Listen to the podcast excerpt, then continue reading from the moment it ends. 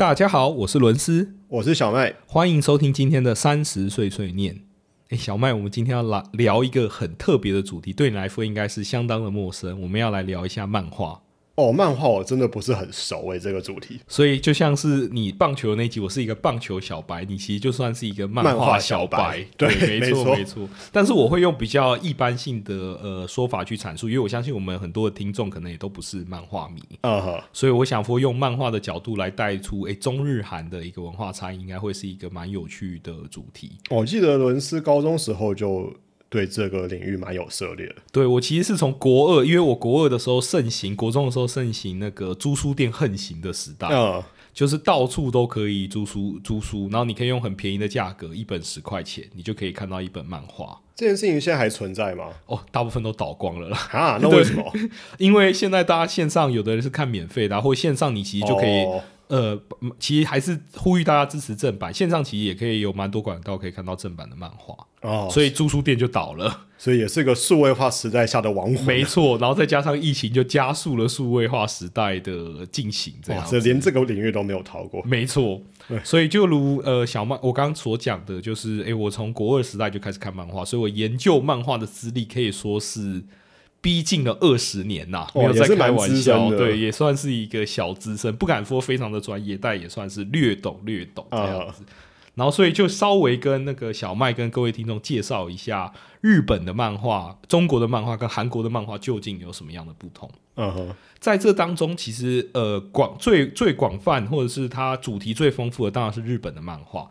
因为日本的漫画它其实呃历史悠久嘛，大部分的人可能都有听过诶哆啦 A 梦啊、原子小金刚，嗯，这个其实是从一九六零年代，就是有一些有名的漫画家，包含诶手冢治虫啊、藤子不二雄等等，就开始有这些漫画。但比较有名的其实是后来的 Jump，诶，小麦有听过 Jump 这本杂志吗？它是不是？收录很多漫画的一本，对，很多日本有名的漫画都是从这一本杂志出来的。然后他当初就是选漫画理念就是友情、努力、胜利。你现在一听会想，这到底是什么东西？很青春的，很青春的感觉。因为其实漫画我们大致可以分为两类类，一种就是少年漫，一种就是青年漫。少年漫就是其实讲白了就是给青少年看的嘛。青年漫就是给我们这种过了三十岁的人看的。OK。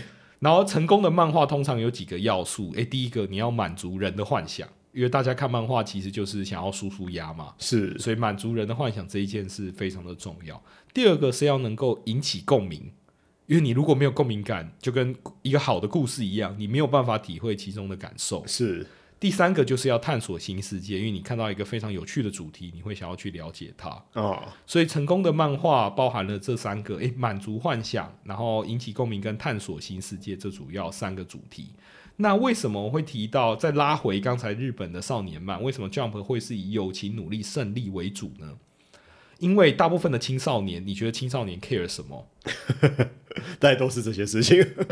其实青少年 care 的，我觉得就只有两个：关系跟。梦想关系就是诶，他的人际关系啊，可能是他的交友圈嘛，就是友情啊跟爱情的部分。一般青少年很少想到亲情啊，他们那时候都可能在呃想办法，男生想办法交女朋友啊，女生想着可能交男朋友啊，就是爱情少年维特的烦恼，少年维特的烦恼。然后还有友情的部分这样子，然后他们可能有一些梦想啊，幻想着他们以后可以做什么样的事。所以 Jump 就是诶，友情、努力、胜利，非常符合就是这个青少年所想要的事。那当然，所谓的 Jump 三本著就是《食神火影》啊，《航海王》啊等等。然后期间也出了一些很有名的漫画，《七龙珠》跟《猎人》等等。然后其中，因为刚才有提到，诶，青少年 care 的就是关系跟梦想嘛。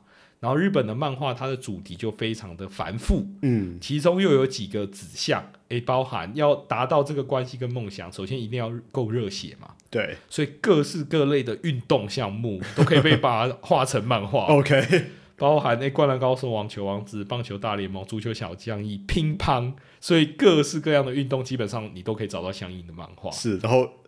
就发现日本的高中生的体育真强，真强啊，都可以打 NBA 了，一百九十公分单手灌篮，真的有这种高中生吗？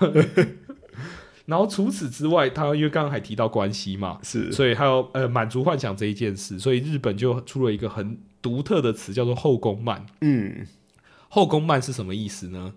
通常都是一个男主角，然后搭配好多个女主角，产生的各种心动暧昧的故事。这不是伦斯现在真实人生的？没有没有，我是非常单纯的，我是一个理工直男，从来没有什么各式各样的女生的故事。人家是后宫漫，你是后宫 后宫人生，没有后宫人生，都是为了节目效果硬挤出一个故事。你看最后都没发生了什么事。伦斯的小姐姐们，小姐姐们都只是。过水云烟，就是在生命的某一处曾经交谈过，就这样子。脑子里的一点残缺，脑子里的一点残缺。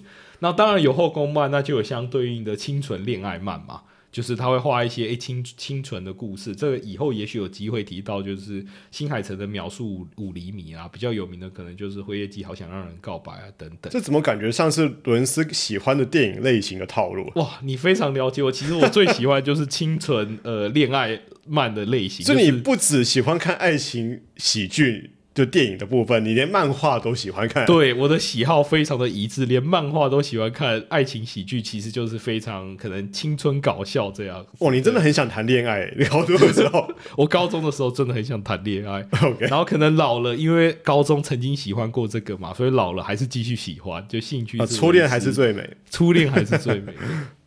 然后刚刚有提到要满足幻想嘛，所以到各种异世界叉叉叉的漫画就如如雨后春笋的大量出现啊。到异世界当农夫啊，到异世界当药师啊，当异世界当骑士啊。OK，真的是各式各样。所以你可以看到，其实日本的呃青少年漫主题非常的多元，有感情，有热血，然后也有各式各样的幻想。可是到异世界当农夫跟在地球上当农夫有什么差别？异世界感觉比较爽，因为异世界农夫可以躺平，地球上的农夫非常的累。哦，好，如果真的有种过田的话，可能种一天，一般的我相信青少年是受不了的。啊，OK，就提供一个情绪宣泄的出口，跟一个没错没错，给一个幻想，因为他想要躺躺平嘛。然后异世界可能有一些，比如说魔法啊。或高端的科技啊，哎，它躺平，这些农作物其实就自动长出来，那就不需要农夫了。对不起，我现在是完全以经济学的这个角度来看这个问题，那就不需要那么多农夫了，需要有个人管吧？哦，好了。这是个供给与需求的问题。供给与需求的问题。青少年不会管这个，他其实呃，青少年有很多的幻想嘛，这其实就是他其中一个幻想。嗯哼。特别是最近，因为日本也算是一个高度竞争的国家嘛，所以越来越多的躺平族，躺平族就意思说他已经放弃的意思，嗯，开始出现。所以我相信这类漫画产生是因为是有它一定的道理的。嗯，它的时代背景在后面。它的时代背景，所以你会发现，哎，刚才提到，你发现日本的漫画对青少年来说，它主题其实非常的多元，有爱情、呃友情，然后也有热血，然后也有各式各样的幻想。嗯，但对于青年漫呢，就相对的非常的黑暗。OK，就是日本的青年漫，我觉得可能日本人是一个非常压抑的民族。嗯，他青年漫简直就全部放飞了。就各式各样的主题，你有时候觉得这真的能让人看吗？都出来了。OK，我举个例子，它有非常复杂的感情线，就让人感到所谓胃痛，就是你看了会觉得这故事到底为什么可以这么复杂？这感情为什么可以这么复杂？OK，然后除此之外，他可能还有一些邪教跟毒品，而且他画的非常的写实啊。就拿毒品来说，有一部漫画叫做《变身》，他就讲一个清纯的女生最后染上毒品，然后最终。而死掉的故事，OK，对，所以他就是非常写实。然后他中间遇到一堆乱七八糟的事。然后这部漫画当然是十八禁的，因为青少年看了，我相信可能会对这个世界。整个崩坏这样，感觉蛮黑暗的，就是非常的黑暗这样子。然后他还有一些讲一些黑道啊，或各社会的各种不公不义。嗯哼，所以其实他在青年漫的主题，呃，当然也有欢乐取向啦。嗯，但是我觉得就黑暗面来讲，我很常觉得这东西是真的可以画成漫画给大众观看的吗？它有这个反映社会现实的这个意思在里头吗？我觉得算有。举个例子来讲，比较著名的文学可能就是太宰治的《人间失格》，就他讲述一个很常自杀的男子，哦，然后他靠很多女神 cover，就是照顾他，但最后都约他们一起自杀嘛。OK，因为他对人生无望，然后他的忧郁的情绪就整整蔓延在那个小说中。嗯，但是《人间失格》有改成漫画。哦，他也是完全散发着忧郁的情绪，然后我就在想，如果原本就有忧郁情绪的人看了这个漫画，哦，只再有会更高级忧郁。只会更忧郁，对对对，嗯。所以我觉得他就是在人性这一方面，就是刻画的非常的深刻，这样子，对啊，所以我觉得日本这方面可能是因为历史悠久，所以它主题非常的广泛，嗯哼，然后反而是后来发展的中国跟韩国的漫画就各有各的特色。举个例子来说，哎，中韩国的漫画来讲，哎，我先讲中国的好了。嗯哼中国的漫画其实很特别，它其实是从网文起家，就是我网络小说对嘛网络小说。不知道哦你对中国呃网文有有印象吗？就有一个阶段，它有大量的网文小说出现其实。现在还是啊，而且很多还搬成 Netflix 的电视剧。没错，对因为他们呃，其实因为人口基数大嘛，所以他们有各式各样。呃，写小说它是一个相对成本低的低的呃产出行为，是，对，所以其实它有各式各样的小说。嗯，然后有一种小说类别叫做 YY 小说、哦 y y 小说就是满足幻想这个类别，就各式各样不合逻辑、不可能在现实中发生的事，都会在小说情节中发生，是对啊，所以它有一种特殊的类别叫做龙傲天。你第一次看到这三个名词，你会有什么样的觉？感觉很像某个武侠小说的人物，没错我，行。没错，你的解读非常的正确。其实他就是各式各样，就是他可能会是一个屌丝，就是一个平凡人，OK，然后透过可能修仙系统重生各式各样的外挂，就他可能是一个普通人嘛，但是开始修仙了，他有一些特别的机遇，嗯然后可能得到某一些很特别的功法，嗯，然后他突然就变成天赋异禀，或那个功法特别的了不起，他就变成人中之龙。这其实某些程度，金庸武侠小说也常常走这个套路。你可以说就是金庸武侠小说的幻想扩大版，哦，它就成为了中国的漫画，它有各式各样的这种，然后还透过重生嘛，对，就你上一集也有提到重生，但漫画中国漫画这边重生比较不一样，呃，它比较像是利用你现有的知识，回到过去屌打各式各样的人的感觉对，就更夸张一点，就更夸张。比如说，诶，他回到明朝当王爷啊，然后因为他有现在科技二十一世纪的知识嘛，是他回到明朝一定是相对他的知识量是比明朝的人多很多的。这个。毕竟我们上一集啊，这个第十五集穿越系电影啊，讲的是电影啊，电影毕竟是把真实的这个画面拍给观众看的。那我们现在这集讲的是漫画，所以它其实可以放更多夸张的这个元素在里头。对，有更多夸张的元素它比较可以放一些，就是比较不需要顾及这个视觉上的夸张感这件事没。错。举例来讲，我还可以走一走，哎，有一天突然有一个金手指系统跑出来，嗯，然后就各种任务，然后我透过完成这种各种任务，得到各式各样的能力。这个拍成电影一定很荒谬。大家会觉得这完全不合逻辑吧？但是是漫画还行漫画还行，就是在这个故事架构上，嗯，它可以容许呃这一个发展性这样子。这也是很多热门漫画改成电影，有的时候也是蛮悲剧的原因。对，因为他就是说故事的方法不一样嘛，对啊，嗯嗯它只要哎、那个平台不对，那其实大他故事就没有办法引起大家的共鸣感或是的，赞它是有个。不同的艺术表现形式。没错，没错。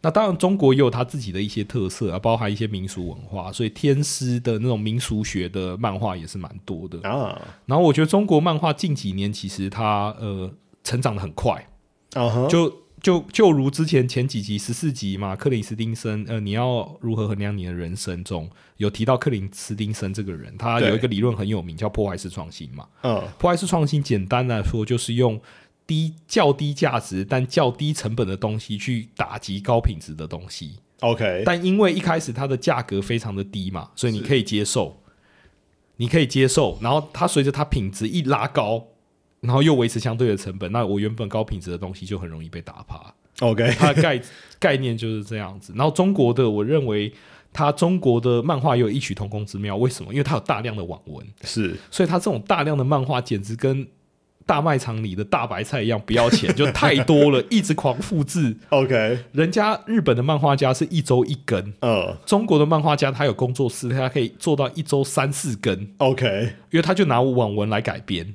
OK，就是那种呃 YY 小说可能很爽的爽文，然后改编就大量的产出这样子，你能想象我们 Podcast 节目边一周三四更会什么？太累，了，会死人啊、真的是很可怕。真的是会难以置信。对，没有办法。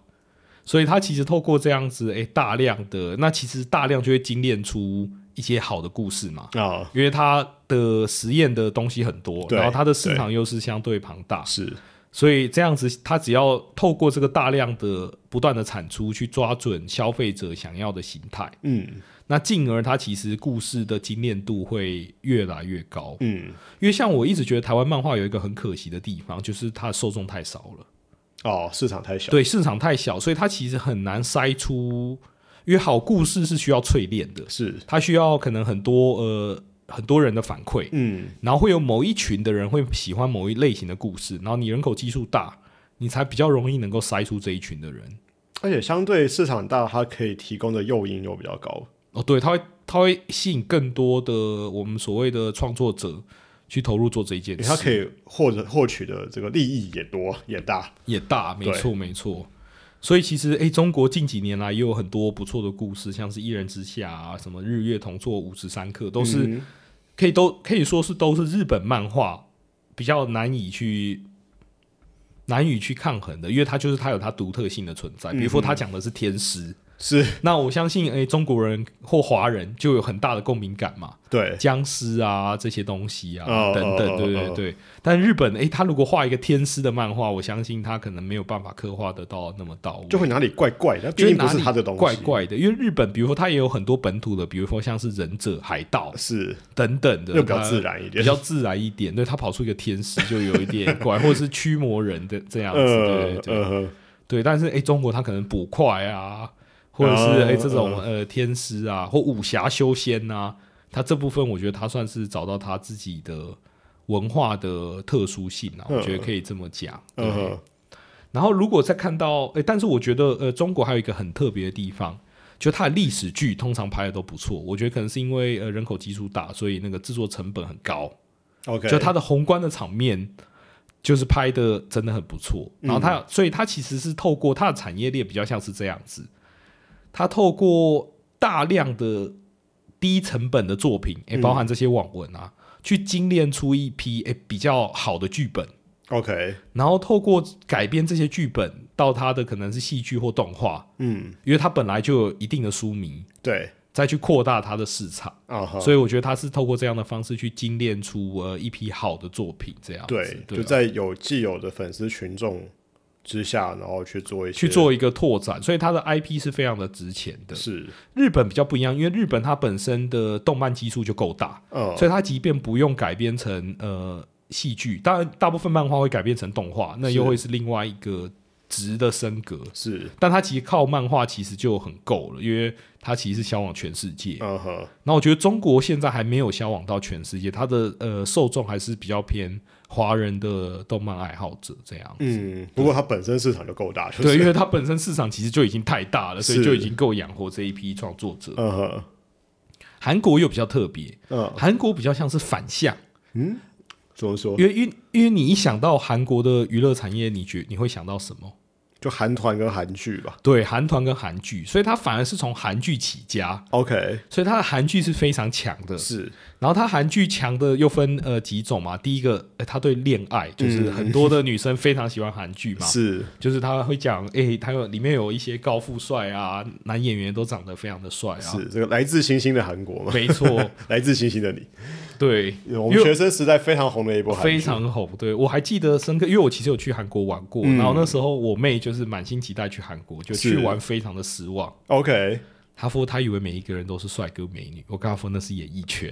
你你不要看《来自星星》你当初那部剧啊，不只是亚洲红哦，台湾红，亚洲红不是哦。我那时候刚好，我那时候人在瑞典交换，连瑞典人都在看哦。哇，对，这是全世界性的，全世界性的流行啊！我那时候就觉得哇，真的是这个韩流啊，真的是真的是蛮厉害的。吹起一股寒风啊！对，虽然我本人不太看，但是还是要 respect。就是 respect 它影响力非常的强的这一件事，对。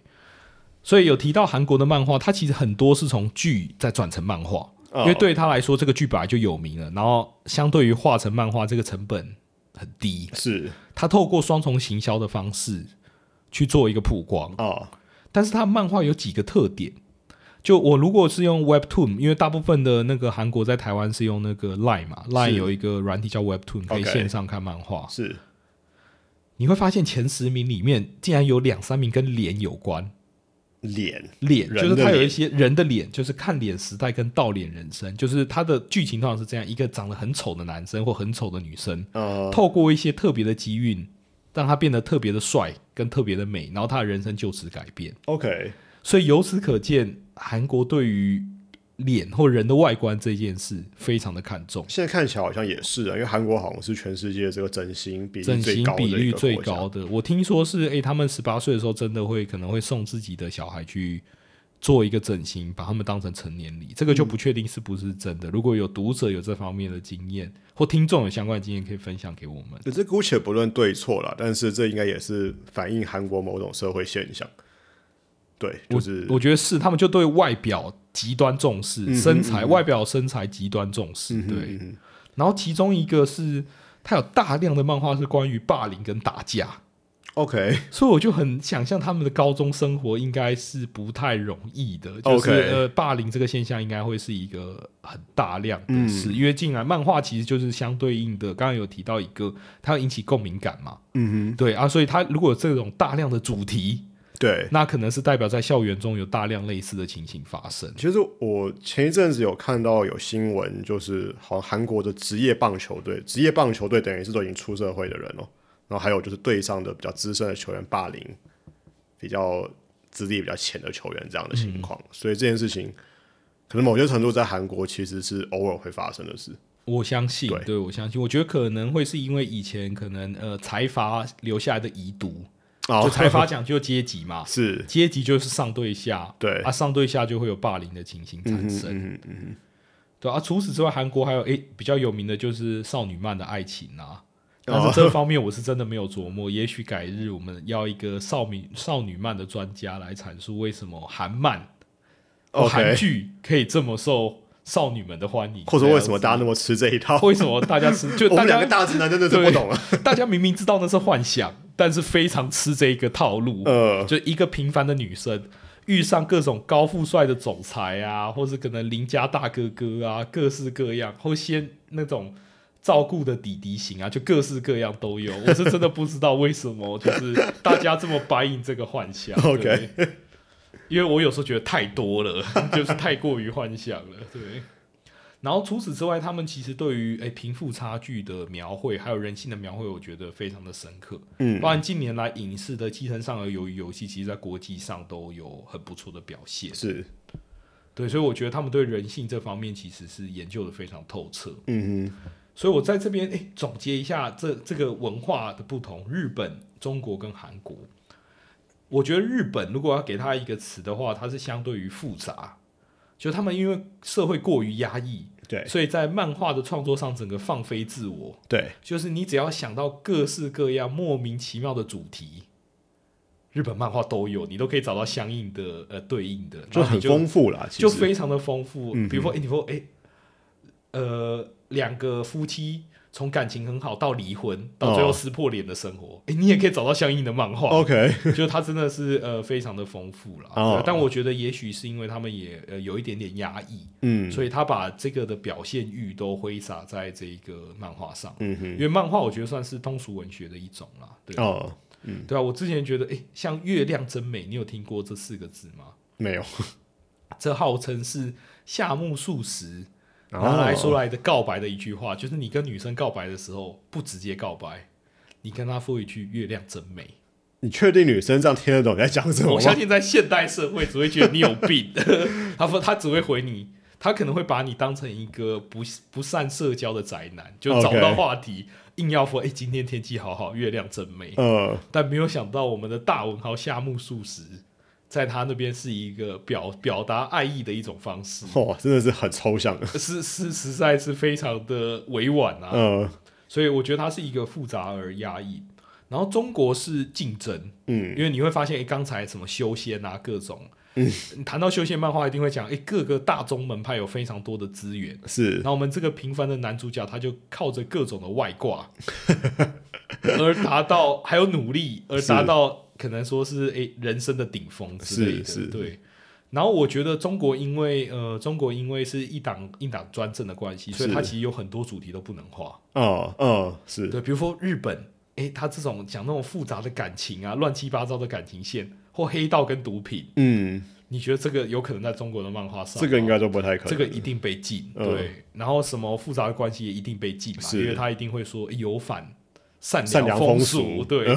所以它导致它的漫画后来就比较趋向诶、可能比较单一。然后他们现在社会最关注的又是过度竞争，是，所以就各式各样的龙傲天漫画，因为它可以满足大家的幻想。嗯，就都已经所谓的九九六，就是九九六的意思，就是说我每天从早上九点工作到晚上九点，一周六天。对啊，所以他画一个加强版零零七啊，零点到零点一周工作七天，都不知道实在太病态了，都不知道是当上班族还是当特务啊。我也这么觉得，就是过度竞争这样子。韩国反而让我觉得是阶级，就是他他的漫画让我感觉有非常多的阶级感，包含霸凌啊，或者他他的霸凌的漫画通常是这样子：我本来是在底层的一个普通学生，嗯，然后我透过了一些机缘，我得到一个系统，然后我突然变成打架达人，嗯，然后我就从 Level 一一路打打打倒各种不同的不良少年，最后称霸这一所学校。称霸这一所学校之后还不满足，我要征服这个地区，就继续打架。OK 对，所以我觉得他对阶级的描写反而是非常的呃深刻。OK，这可能也可以反映在诶电影上，就是诶他们贫富差距不均，由于游戏啊、寄生上游啊等嗯等，嗯嗯，都是有偏向这个的倾向。是，所以我觉得由漫画去看他们的、呃不同的文化差异，或可能反映现现在社会上的一些问题，嗯，也是一个蛮有趣的行为啊。对，也是一个呃了解一个社会文化背景的一个蛮有趣的一个方式啊。对，因为这个漫画能在这个漫画主题能在该国爆红，一定有它的原因在。嗯，一定是有很多就吸引很多人共同的兴趣，或者甚至说共鸣。